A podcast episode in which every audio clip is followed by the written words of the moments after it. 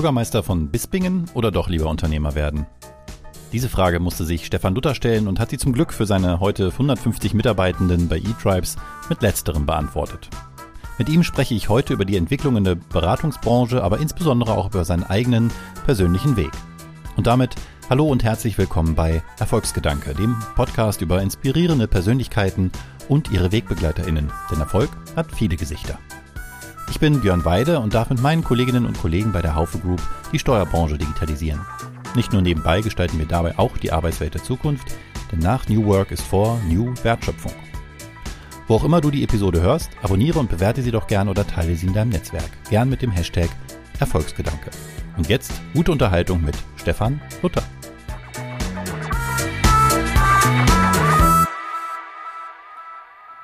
Abitur, BWL-Studium mit 1,3, dann direkt Unternehmen gegründet, Lehrbeauftragter in der eigenen Alma Mater, nur zwei Jahre nach dem Abschluss. 2018 erste eigene, Tour, eigene Agentur mit dem Beratungsunternehmen eTribes fusioniert und vor ein paar Tagen in der Tagesschau. Kann Lebenslauf glatter sein? äh, vielen Dank. Ich habe äh, selber jetzt Gänsehaut bekommen von meiner eigenen Zusammenfassung. dachte, über wen redest du jetzt eigentlich gerade? Ähm, krass, weil das ist so, so ganz anders, als ich eigentlich bin. Ich bin ähm, eigentlich äh, bin zurückhaltend. Ich kann mir das selber, ich muss mir das selber auch immer mal so aufzählen, weil ich das bin ich schon auch ein bisschen stolz auf das alles, was da gekommen ist. Ähm, und das war definitiv nicht äh, geplant. So, meine Eltern wollten eher, dass ich Bürgermeister von Bisping werde. In der Lüneburger Heide gibt es so einen kleinen Ort. Da habe ich eine Ausbildung gemacht zum Verwaltungsfachangestellten, als ich 17 war. Und ähm, meine Eltern, eigentlich erst so jetzt, so letzten ein, zwei Jahren, haben sie langsam verstanden, das wird nichts mehr. Das wird nichts mehr. Und dass mich das schon auch echt glücklich macht, was ich so tue. Aber es ist halt wirklich genau das, ganz weit weg vom Bürgermeister von Bisping sein.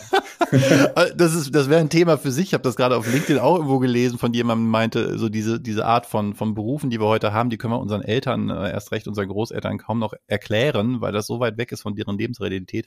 Und das Bürgermeister doch irgendwie was Handfestes. Das kann ich verstehen. Ja, richtig. Und damit herzlich willkommen, nicht Bürgermeister und trotzdem herzlich willkommen, Stefan Luther. Deinen Werdegang habe ich ja jetzt schon runtergerattert, einfach weil er so ist. Ich fand das irgendwie interessant, äh, diese, diese Abfolge. Aber wir müssen, glaube ich, nochmal auch für unsere Hörenden äh, zur Unterstützung mal am Anfang beginnen. Wie gründet man denn eigentlich ja völlig ohne relevante Vorerfahrung direkt nach dem Studium eine Agentur, die dann in den kommenden Jahren mit Kunden wie Zeit, Vitra, Gary Weber und so einen Preis nach dem anderen einheimst? Ja, ich habe ich habe mal überlegt, wann hat das eigentlich angefangen? Und das hat angefangen nach der Konfirmation. Ich habe so, habe meinen ersten Computer zur Konfirmation bekommen. Und ich hatte dann weniger Lust daran, irgendwie zu spielen. Also ich war, ich bin gar kein Gamer, ähm, sondern ich, ich habe einfach angefangen, so Dinge zu schaffen. Ich war aktiv in der DLRG, mein Papa Vorsitzender, meine Schwester Jugendvorsitzende. Ich durfte dann immer so Plakate drucken für Ausflüge, so Festzeitschriften für Events und so. Und habe dann mit Coral Draw so Sachen gemacht und irgendwann mit Photoshop und Co. Und habe dann meine ersten 5 D-Mark äh, mit 15 Jahren verdient, indem ich Visitenkarten für meine Klasskameraden erstellt habe mit so einem Handscanner, so, weil ich das, ja, hatte so einen Handscanner und so einen Drucker.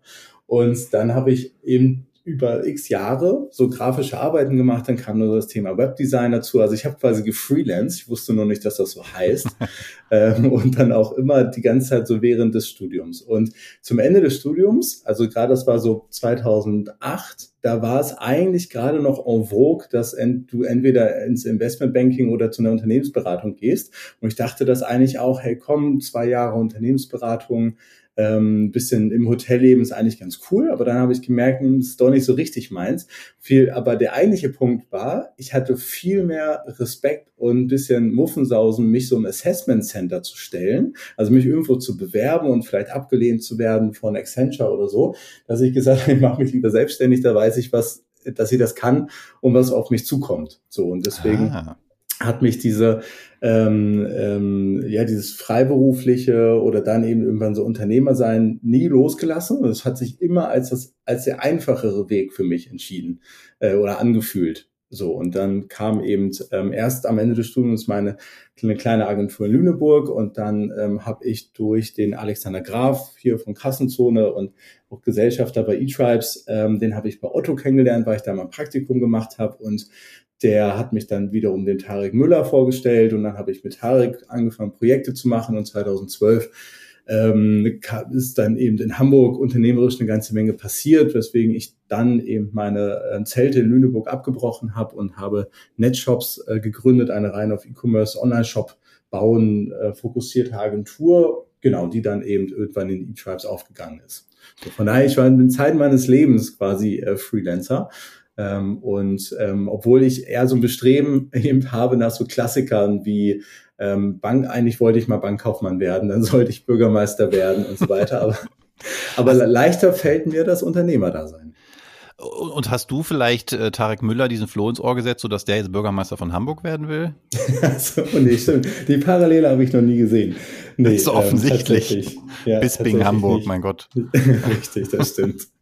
Aber welche Rolle hat der damals gespielt? Mir fiel das auf, im, als ich so ein bisschen recherchiert habe, dass der früh da irgendwie eine, das war aber noch nicht zu About You-Zeiten, ne? Das muss früher gewesen sein, zu Otto-Zeiten. Ja, also ähm, About You ist sozusagen das allererste E-Trust Beratungsprojekt, kann man schon ah, sagen. Tatsache, also okay. wir, genau, Tarek hatte eben lange Jahre für die Otto-Familie und Otto Group beraten, so in den verschiedenen Projekte gemacht und auch ein Joint Venture gemeinsam gegründet und irgendwann kam die Otto-Familie auf ihn zu und meinte, du, wie würdest du eigentlich Otto auf der grünen Wiese neu erfinden?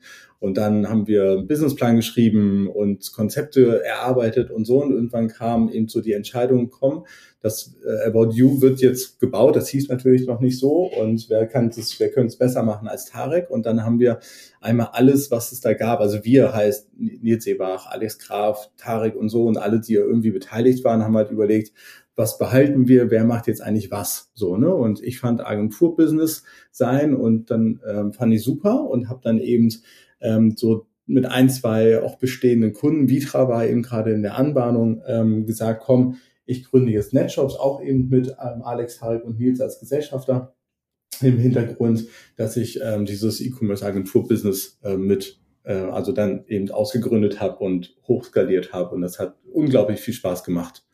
Aber damals eben Zeit. noch als Netshops, ne? Man muss das, äh, genau. glaube ich, für die Zuhörenden noch mal ein bisschen trennen. Inzwischen sind die fusioniert vor vier Jahren oder so. Genau, Aber damals Netshops ja. gab es zuerst, E-Tribes gab es, glaube ich, ein bisschen später oder gab es da auch schon? Gab es so, so, so parallel, parallel, aber das hm. war noch nicht, das war noch nicht eine richtige Beratung. Das hat der Fabian Fischer so um 2015 herum angefangen, richtig zu strukturieren, als er dann reingekommen ist und hat daraus eben eine Beratung geformt. Und ähm, dann war es eben so Mitte 2018 so, dass wir ähm, schon gesehen haben, dass die Zeit wieder reif dafür ist. Es gab schon mal so ein paar Jahre davor, dass ähm, Unternehmen gar nicht so viele Ansprechpartner haben wollen für ihre ganzen Digitalthemen.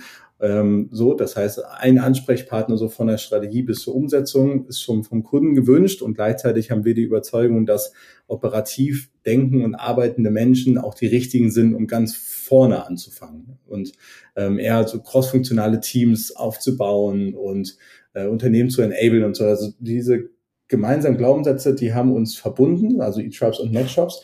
Und dann haben wir gesagt, komm, beide Unternehmen sind jetzt noch nicht so richtig groß, 20 Mitarbeiter E-Tribes, 30 bei, bei NetShops. Lass uns die doch jetzt mal zusammenbringen und, ähm, und E-Tribes neu denken. So, also wo wollen wir hin? Warum gibt es uns auf der Welt? Ähm, und haben einen ziemlich straffen Plan gemacht. Äh, also wir hatten so, so einen 1000-Tagesplan. Ähm, heißt eigentlich so zehn Quartale ungefähr.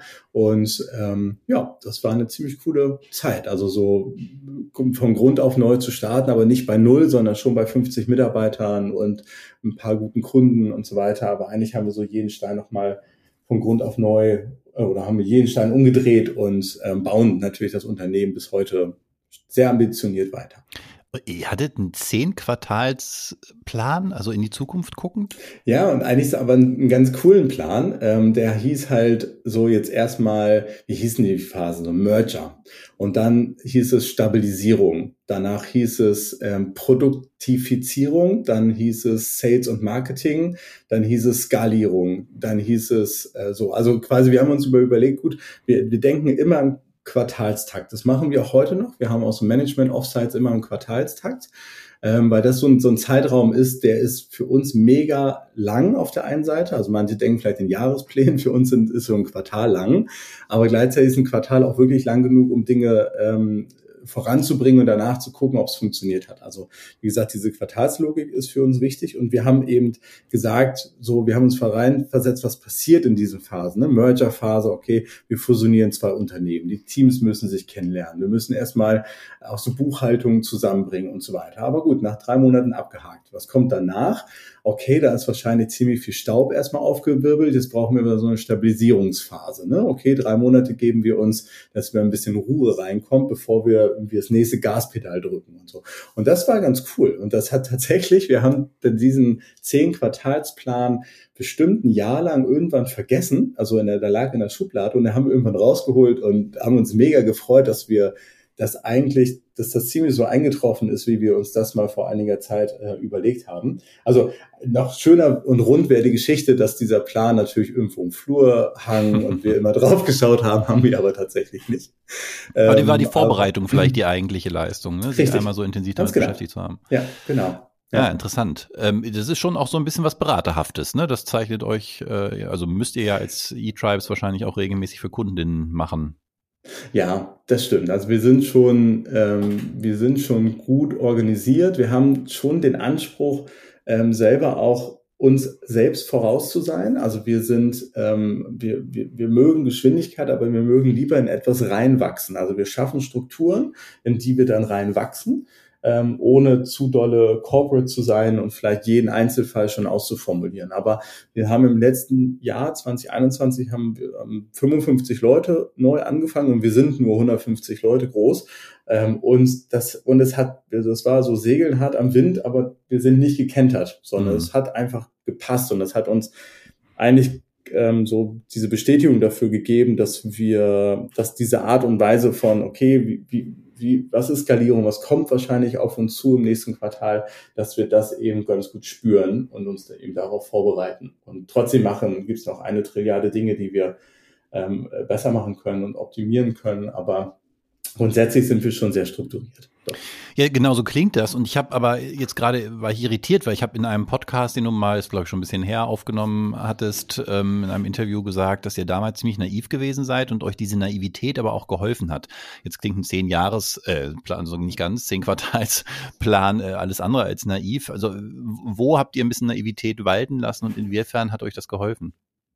Also ich glaube, die Naivität, zwei Sachen fallen mir ein. Ähm, und zwar auf der einen Seite, wir wollen oder wir sind der Überzeugung, dass es die Unter dass Unternehmensberatung sich verändern muss. Dieses klassische, du holst dir Methodik, also durch ein großes Team, einer großen Beratung, holst du dir irgendwie Methodik ins Haus und diese Menschen kommen in der Regel mit ihrem vorgefertigten Plan, der schon hundertmal ganz gut funktioniert hat und wird halt rübergestülpt über eben über irgendein anderes Unternehmen. Und wir glauben, es muss viel, viel individueller ähm, vorgehen und ähm, und also das ist der eine Punkt. Und der zweite Punkt von Beratung muss sich verändern viel mehr auf Augenhöhe. Beratung darf auch Spaß machen. Also wir achten darauf Joint Teams zu bauen. Also wir starten nie ein Projekt ohne Kundeninvolvement. Und wir schaffen dieses Wir ne? also so dieses es gibt halt kein ihr Berater habt das irgendwie falsch gemacht oder ihr seid schuld. Das, das darf es nicht geben, weil wir das Commitment auch von dem Unternehmen haben. Wir sind ja ein Team. So und ähm, und egal wie das Projekt lief oder wie das Ergebnis ist, kriegen immer ein Kompliment für die Zusammenarbeit und wie geil das war mit dem Team.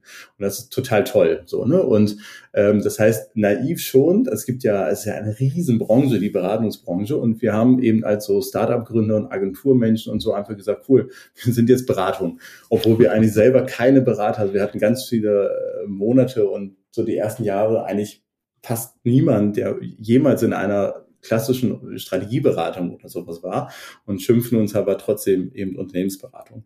So, das glaube ich so ein bisschen das naive hm. ähm, in, in die Richtung und ähm, und naiv, ja, weiß ich nicht. Also ähm, das ist dieser, dieser Spagat, wie gesagt, dauerhaft ähm, Startup-Mentalität von schnell wachsen und wir machen jetzt einfach mal.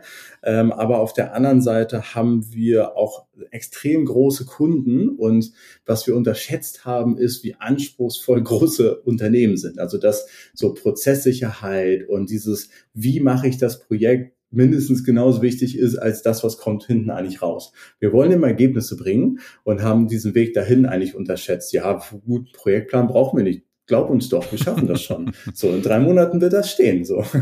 Und da haben wir schon sehr stark dazu gelernt und ähm, auch nachgezogen und mussten das optimieren. Wie gesagt, auch das ein Feedback. Okay, E-Tribes, Ergebnis ist geil, aber der Weg dahin war eine Katastrophe. Ähm, das passiert uns heute nicht mehr so häufig. Finde ich total spannend. Du hast das jetzt so auf so einer Business-Ebene beleuchtet, was vielleicht ein Stück weit Naivität war und wie ihr daraus lernt. Ich frage mich, gibt es das auch für das Thema Mitarbeiterführung? Denn auf LinkedIn kann man sehen, dass du dich da viel mit Fragen in der, in dem Kontext bewegst und hast ja selbst nie, wenn ich das richtig sehe, klassisch in einem Unternehmen als Angestellter gearbeitet. Du hast gesagt, mhm. du warst von Anfang an im Grunde entweder Freelancer oder dann halt schnell auch Gründer äh, und ja auch Gesellschafter. Ähm, woher nimmst du denn deine eigenen Vorstellungen, was eine gute Führungskraft ist? Ja, ich denke mir manchmal, okay, das hätte mir vielleicht mal ganz gut getan, mal so ein paar Führungs, ähm, also ja, Vorgesetzte zu erleben, die mich irgendwie führen, ähm, um mir was abzugucken. Und auf der anderen Seite bin ich eigentlich sehr dankbar, weil ich hatte immer die Möglichkeit, mir das eben selber so hinzubauen, wie was halt zu meinen Überzeugungen und Vorstellungen spricht ähm, oder ja, dass es das, ähm, dass es denen entspricht. Und auch da in Richtung Na Naivität, ich, wir haben, ich, ich persönlich auch schon bei NetShop-Zeiten habe eben unterschätzt, dass ähm, Angestellte sind keine Unternehmer, so, sonst wären sie Unternehmer. Das glaube ich schon ganz stark. Und was, was, was heißt das für mich? Ähm, ich schaffe es, glaube ich, ganz gut, Leute zu motivieren und ihnen auch irgendwie zu sagen, dass also die Daseinsberechtigung des Unternehmens hat einen gewissen Zweck und die, äh, die Projekte haben Zweck und Sinn und so, also ein, ein Umfeld zu schaffen, wo die Leute schon Bock haben, da drin zu arbeiten. Aber irgendwann kam bei mir so die, die, die klassischen Fragen, so Stefan, wann kriege ich meine Gehaltserhöhung? Stefan, habe ich eigentlich einen Titel? Ähm, Stefan, ich gerade jetzt irgendwie Family, was mache ich denn damit eigentlich und was ist mein Karrierepfad und so weiter. Und das gab es gerade in den Anfangsjahren bei mir so gar nicht. Ich war einfach glücklich, dass ich ganz hungrige, junge Leute hatte, auch viele Softwareentwickler oder Kreative im so E-Commerce-Shop-Erstellungsbereich und dass ich dankbar war über die Fragen, die nicht aufgekommen sind, weil die hätten eben von mir eine gewisse Struktur und einen Plan und Commitment auch verlangt. Und wie gesagt, gar nicht mit Absicht, oh cool, zum Glück fragt mich keiner nach Gehaltserhöhung, sondern eher war ich überrascht und überrannt von diesen Fragen und Forderungen dann irgendwann so, ne? die ja berechtigterweise ähm, dort dann auch auf mich äh, eingeprasselt sind. Und das wusste ich Stück für Stück eben dann, oder da musste ich für mich herausfinden, okay, was, A, was sage ich denn eigentlich und war, was sind die Entwicklungspläne und B, wenn jeder Einzelne sich entwickeln soll, wo soll das Team und eigentlich die ganze Firma sich hin entwickeln? Und dann war ich plötzlich auch mit diesen Fragestellungen konfrontiert, weil der Ursprung war eigentlich, ich wollte und ich hatte mega Bock darauf, geile Online-Shops zu bauen. Und erst mittlerweile habe ich auch gelernt oder habe ich für mich so, ich habe richtig Bock, ein tolles Unternehmen zu bauen, das so Online-Shops baut und im E-Commerce und Digitalberatung und so weiter macht. Aber dieses Thema, also bei mir ist es schon sehr geschwankt von dem, ich habe Bock, ein richtig tolles Projekt zu delivern, hin zu, ich schaffe ein großes Unternehmen und damit ein Umfeld, in dem Menschen sich ähm, optimal entwickeln können. Also das ist so mein, meine persönliche ähm, Mission ähm, ich, ich glaube daran, dass ähm, das Unternehmen haben einen Bildungs- oder Ausbildungsauftrag, je nachdem. Das heißt, wir sind einfach ganz prägend, also wir als Unternehmen sind ganz prägend für, für Leute, gerade für junge Leute. Und die haben wir halt auch, dass sie nach ihrem Studium sind wir teilweise der erste Job. Und ich finde es großartig, dass wir ähm, so viel in dieser Zeit mitgeben können, von wegen so ähm, sehr persönliches Miteinander, sehr fordernd aber auch. Also man, man muss schon Bock drauf haben, bei eTrubs zu sein, weil wir ähm, ziemlich viel abverlangen von den Leuten, also so Einsatzbereitschaft und, und Smartness und so weiter. Aber wir geben auf der anderen Seite ganz viel Support in Form von internen Weiterbildung, Mentoring-Programmen, ähm, Weiterentwicklungspläne, anspruchsvolle Projekte, viele, viel, so Fallschutz und Hängematten äh, oder so Fallmatten. Wir achten darauf, dass wir die Leute zwar ins kalte Wasser schmeißen, aber auch nicht untergehen lassen. Und so, das ist, finde ich, ein sehr schöner, ähm, äh, sehr, sehr, sehr schöne Mischung. Und ähm, aber das hat sich immer erst so ergeben aus dem Bedarf der meiner Mitarbeiterinnen und Mitarbeiter heraus, dass ich gesehen habe, ah, guck mal, darüber habe ich mir noch nie Gedanken gemacht. Das muss ich jetzt nachholen oder muss ich so aufbauen und so weiter. Und aus dem eher passiven habe ich schon das Gefühl, dass ich, glaube ich, bei einigen Themen ins Aktive reinbrennen, rein ähm, gekommen bin. Das heißt, ich habe so das Zukunftsbild, wie müsste sich das eigentlich anfühlen, so dass auch das E-Tribes der Zukunft, gerade aus der, wie arbeiten wir miteinander und warum gibt es uns und wie people-zentrisch gehen wir eigentlich vor? Das sind schon Themen, die interessieren mich tatsächlich mehr, als ich ursprünglich mal gedacht habe, weil ich eben, wie gesagt, mehr aus dem Thema so, wie baue ich Online-Shops, was ist Technologie, komme ich plötzlich in das Thema äh, Führung und ähm, Organisationsstrukturen und so weiter. Ähm, und finde das auch nicht nur eben in unserem Unternehmen, sondern spreche mit ganz, ganz vielen anderen Unternehmen jeglicher Größe. Und das ist halt überall ein Thema. Und ich weiß nicht, ob das schon überall ein Thema war oder aktuell ähm, nur aus meinem ähm, Fokus heraus ähm, äh, da es einen steigenden Bedarf nach Gesprächen gibt. Jetzt hast du ja schön klar gemacht, dass es im Grunde wirklich eine Analogie gibt, auch zu dem, wie ihr euch als Unternehmen inhaltlich entwickelt habt, nämlich durch Feedback quasi. Ja, du hast von deinem, von deinem Kunden gesprochen, der gesagt hat, der Prozess äh, war jetzt nicht so toll, Ergebnis toll, aber wie können wir es beim nächsten Mal besser machen? Und du hast das jetzt ähnlich an, formuliert auch bei Mitarbeitenden. Das verlangt natürlich von Mitarbeitenden schon auch ein Stück äh, Vertrauen, dass es in diesem Chaos dann immer wieder dieses Gespräch gibt, um etwas besser zu machen, was vorher nicht gut ist. Gab es da auf dem Weg auch mal Fuck-ups, sagt man so, oder sagte man eine Zeit lang mal, ja. äh, wo das nicht geklappt hat, wo, wo es eben dann zu spät war für eine Korrektur? Ja, ab, absolut. Ähm, und ich will auch nicht ausschließen, dass es die heute auch noch gibt oder in der Zukunft auch noch geben wird. Aber ähm, ich hatte jetzt gerade das Glück, ähm, letzte Woche, vorletzte Woche eine Redakteurin der Süddeutschen bei uns im Büro zu haben und wir haben über das Thema Offboarding äh, gesprochen. Ähm, das ist gerade so ein, so ein Thema. Ich bin einer von drei oder irgendwie eine Handvoll Unternehmen in Deutschland, die das tatsächlich so auch, dass die diesen Begriff irgendwie benutzen und wo eine Geschichte hintersteckt und so weiter. Und da habe ich das gerade auch erzählt. Wir hatten einen ganz tollen Mitarbeiter, ähm, wahnsinnig begabt und der ist irgendwann gegangen, weil er, hat uns häufig signalisiert, wo geht denn hier meine Reise hin? So, baut mir doch mal irgendwie mein, eine Perspektive auf, vielleicht so meinen Fünfjahresplan. Und wir haben gesagt, du, du, keine Ahnung, wo wir in fünf Jahren stehen. Ich kann dir erzählen, wo wir in den nächsten drei Monaten stehen. Natürlich. Und das war aber eben nicht das, was er hören wollte, so, ne, sondern, und das, wie würde ich das heute äh, beantworten? Ich sage, du, ähm, lass uns über deine Ambitionen sprechen. Also wie lange willst du die Reise hier und was ist dein persönliches Ziel und so. Lass uns darüber reden und dann lass uns, mache ich gerne transparent, was meine oder unsere Vorstellung des Unternehmens ist. Äh, und wir wissen beide, je weiter wir über ein oder zwei Jahre hinausdenken, umso Unklarer wird das, aber es gibt immerhin so ein paar also Visionen und Arbeitshypothesen dahinter. Und dann lass uns gucken, wie deckungsgleich das ist und einen Plan schmieden, der wahrscheinlich im nächsten ein bis zwei Jahren sehr konkret ist und danach unkonkret. Aber lass uns darüber reden. Und das hätte ihm gereicht. So, das hatte, also ich habe im Nachhinein mit ihm gesprochen und das war so ein, so ein Fall, so wie die Schuppen von den Augen. Okay, ne, einfach reden. Reden hilft.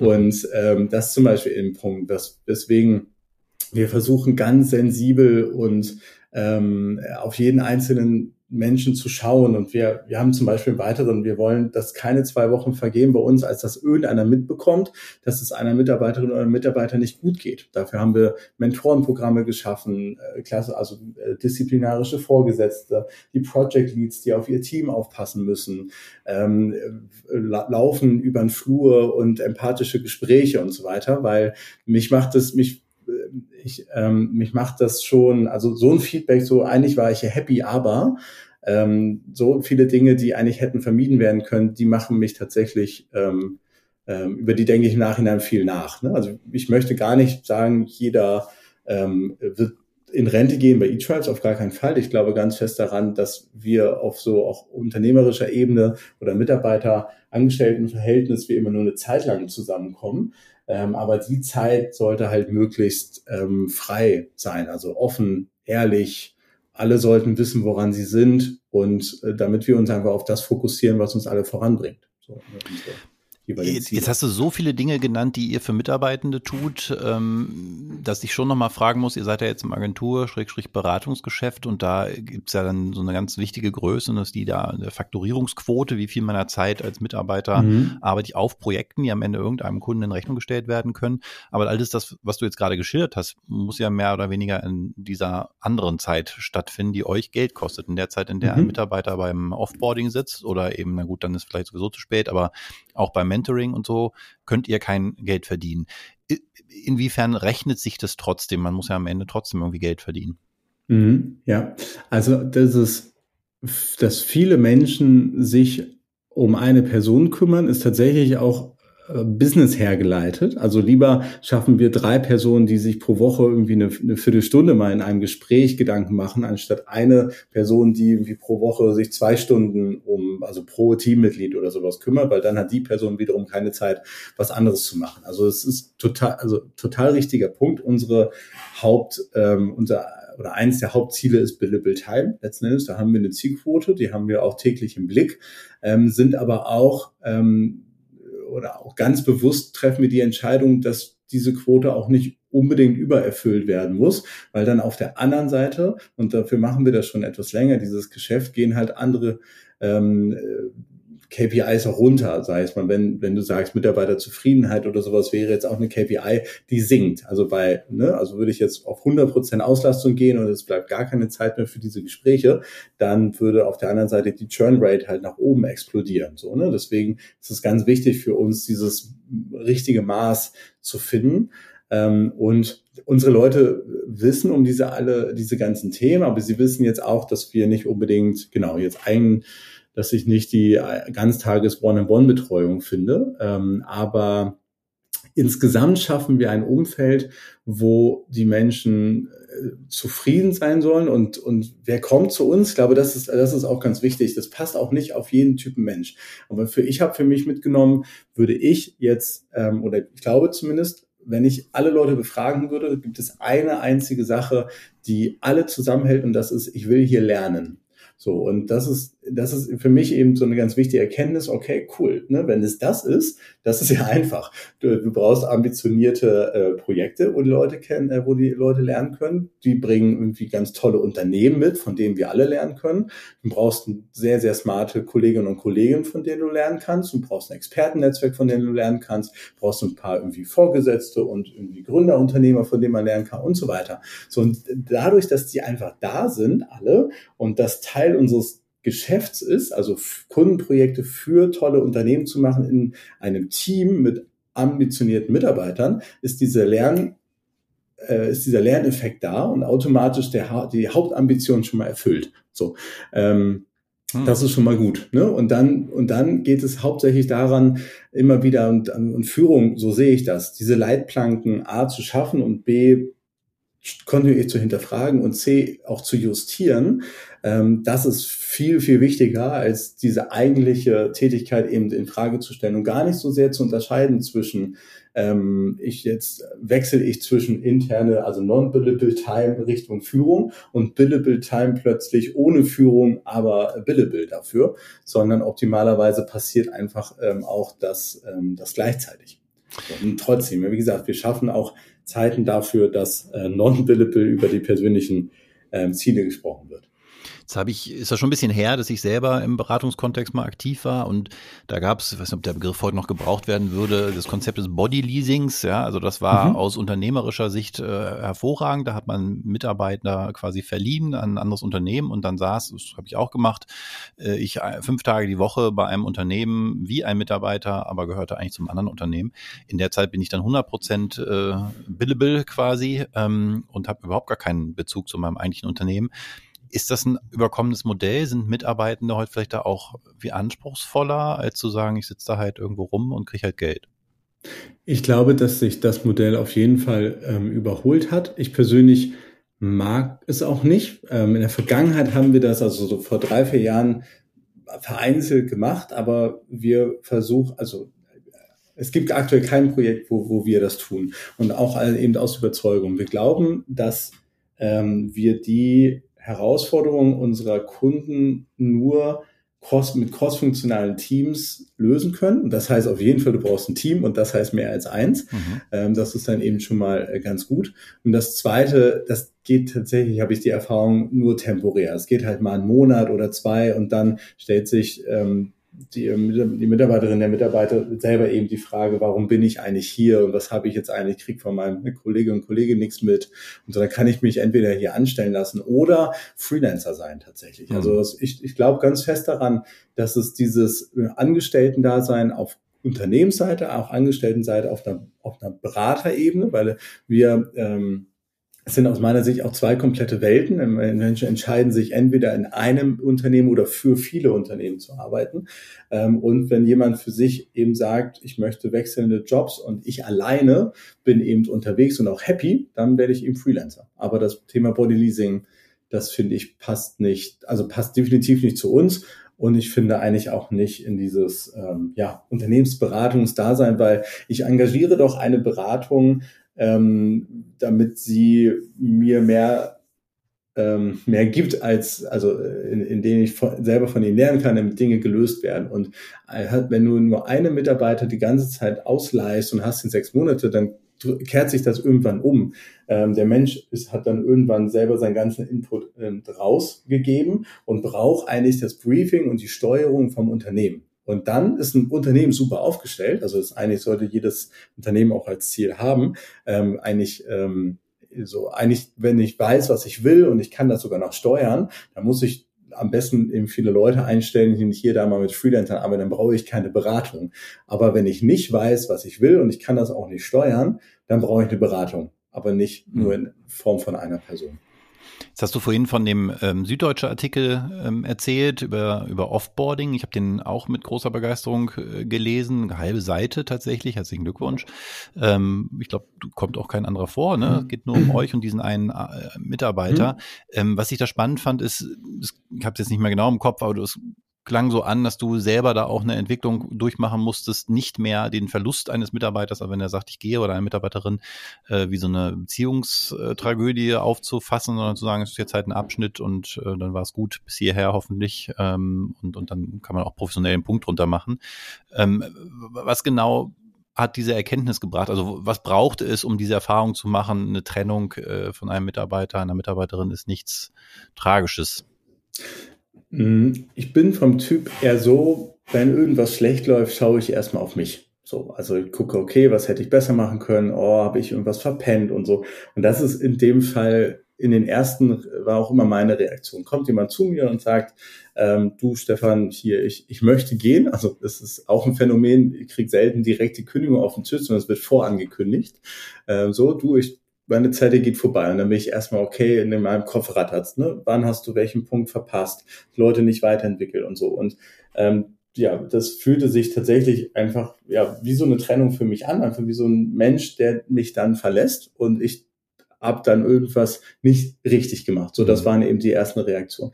Um dann aber auch daraus zu lernen, dass ich manche Dinge vielleicht hätte gar nicht aufhalten ähm, können, in Form von du, ich bin hier jetzt drei Jahre, ich möchte meinen nächsten Schritt gehen, hier ist super, aber ich brauche das jetzt ne, für meine Karriere. Oder ähm, ach, keine Ahnung, die, die diverseste Gründe. Ähm, oder halt aber auch eben eine Mischung. So, okay, ich hätte hier vielleicht noch ein bisschen länger bleiben können, hätten sich das und das eben verändert. Und daraus habe ich eben gelernt, äh, viel häufiger diese Gespräche äh, zu führen. So, ne? Und ähm, aber es schon die ersten paar Male, weil ich eben ähm, ja vielleicht auch da unternehmerisch naiv, obwohl wir eine in einer extrem dynamischen Branche sind und äh, meine ersten Mitarbeiter, die waren wirklich so 21 und 23 Jahre alt, hat sich dann trotzdem irgendwie dieses Gefühl vielleicht geprägt von der Verwaltung und dem Bürgermeister da sein, okay, wenn ich einmal komme, dann bleibe ich auch. ich bin gekommen, um Bis zu bleiben. Zur Rente. Genau, bis zur Rente. So und ja, da kam definitiv vieles zusammen. Ähm, und auch heute finde ich, ich finde Wechselgründe immer noch das Spannendste, wo ich nachfrage. Auch Leute, die zu uns kommen, frage ich, warum bleibst du nicht bei deiner, bei deinem Vorunternehmen und so. Ich finde das ganz, ganz spannend, um wiederum zu matchen, ob wir, also entsteht eine Erwartungshaltung. Ich ähm, gehe von irgendeiner Stelle, weil ich unzufrieden war und diese äh, und ich erhoffe mir, dass bei meiner nächsten Stelle diese Unzufriedenheit nicht eintritt und dadurch entsteht eine Erwartungshaltung. Und diese Erwartungshaltung sollte optimalerweise mit den Unternehmensinteressen äh, irgendwie gematcht werden. Und ähm, diese Gespräche sind halt total wichtig. Also so wirklich ganz konkret zu fragen, okay, was, äh, was erwartest du? Ähm, warum, also was ist deine persönliche Mission und welchen, was kann eTribes dazu beitragen? Ne? Also was lernst du denn hier? Ich gehe mal davon aus, wir reden sogar über die Phase nach eTribes. Also das habe ich jetzt angefangen, ähm, diese Fragen zu stellen. Immer so, okay, wenn Im Einstellungsgespräch. Genau, richtig, genau. Oh. So in diesem Einstellungsgespräch oder Willkommensgesprächen, je nachdem, in welcher Recruiting-Phase ich die Leute treffe, frage ich, okay, wenn du eTrials wieder verlässt, was hast du was ist dann passiert, was hast du auf dem Weg dahin gelernt, was willst du hier tatsächlich auch mitnehmen, was willst du hier aber auch hinterlassen. Wie reagieren da BewerberInnen drauf auf so eine Frage? Ta tatsächlich mit dem, oh, das ist eine gute Frage. ähm, das ist immer die, die Antwort, aber sehr gut. Also ich merke und ähm, die Leute denken relativ schnell drüber nach und und fang, kommen dann so ins Reden ne, und ähm, beantworten oder meine Frage dann so während des Redens, kommen sie so Stück für Stück da rein aber das ist, äh, das ist toll, weil das bringt eigentlich die gleichen Punkte zum Vorschein, die sie in anderer Art und Weise auch sagen. Also ich, ich will hier lernen, ich will hier meine Fachexpertise einbringen, ich habe folgende Erfahrungen, die möchte ich hier reinbringen und so weiter. Aber ähm, einfach, ich bringe sie dabei, das anders zu formulieren. Eben mit dieser, mit dem Gedanken, okay, wirklich ein paar Jahre voraus oder drei, also so, genau. Äh, in Summe erscheint mir das, wie du so drauf guckst, ähm, eine sehr grundsätzlich andere Sicht auf auch ja auf Unternehmertum, sehr viel kooperativer angelegt. Also nicht als Nullsummenspiel, ich kämpfe hier um Mitarbeiter und äh, muss die am Ende möglichst viele ähm, faktorieren, um möglichst viel Ertrag zu machen. Und wenn Mitarbeiter geht, dann habe ich verloren quasi. Ähm, woher, woher kommt diese diese andere Philosophie? Ist das ein Stück weit auch daran begründet, dass du es vielleicht nie anders schlechter in Häkchen erlebt hast? Hm. Das ist eine gute Frage. Ach, cool. ähm, da musste ich auch mal kurz drüber nachdenken. Ich, ich, hab, ich, ich kann es dir gar nicht sagen. Ich kann es nicht an einem oder zwei Punkten ausmachen. Ich bin definitiv kein Kaufmann. Also ich bin zwar Diplom-Kaufmann. Diplom-Kaufmann sogar, wollte ich gerade sagen. Richtig, genau. Aber so, ich bin kein Händler. Ne? So dieses, was kostet, was bringt's. Ich kaufe etwas günstig ein und verkaufe es teuer. Diese Logik, die ist, die gibt's nicht in mir. Ne? So, ich bin eben nicht dieser Händler und so ein, und so ein Business ist ja nichts anderes. Wir kaufen in Form von Gehältern Arbeitskraft ein und faktorieren sie in Form von ja. Beratertagessätzen. Also nichts anderes ist das ja.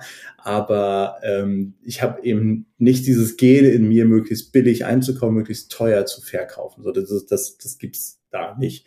Macht mich das jetzt vielleicht zum schlechteren Kaufmann? Weiß ich nicht. Ne? Aber ähm, so, so ist das. Und ähm, ich habe schon früh ge ge gemerkt, dass mir, ähm, wenn ich darauf nicht so doll achte, ähm, entsteht, also ich habe versucht, diesen Druck von wegen, ähm, also Projektmanagern oder einem ganzen Team, habe ich versucht, diesen Druck rauszunehmen, Form von ähm, hier heute haben wir folgenden Umsatz gebracht und das brauchen wir jetzt, um unsere Kosten zu decken, sondern ich habe gesagt, guck mal, wie viele Arbeitstage haben wir denn Zeit, also eher so einen agilen Ansatz. Da hat mich die Softwareentwicklung tatsächlich auch sehr früh geprägt, also über Scrum und Co. nachzudenken, ähm, dass du ja eben bewusst auch andere, du denkst in Storypoints und nicht in Arbeitszeit. Du mhm. denkst in Problemlösungen äh, ähm, und auf dem Weg dahin, anstatt zu sagen, was ist dann wirklich irgendwie das Endergebnis und so weiter.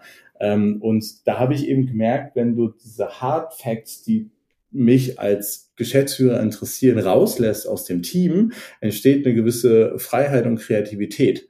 So, ähm, und, und eher das zu fördern, ähm, viel sinnvoll. Ich habe, wenn man so ein Beispiel, ich hatte mal einen äh, Designer, dem habe ich gesagt, du hast drei Tage Zeit, diese Startseite zu, zu designen. Und hat er sich zwei, zweieinhalb Tage hat er sich den Kopf darüber zerbrochen, dass er es wahrscheinlich nicht schafft, innerhalb dieser Zeit diese Startseite zu bauen.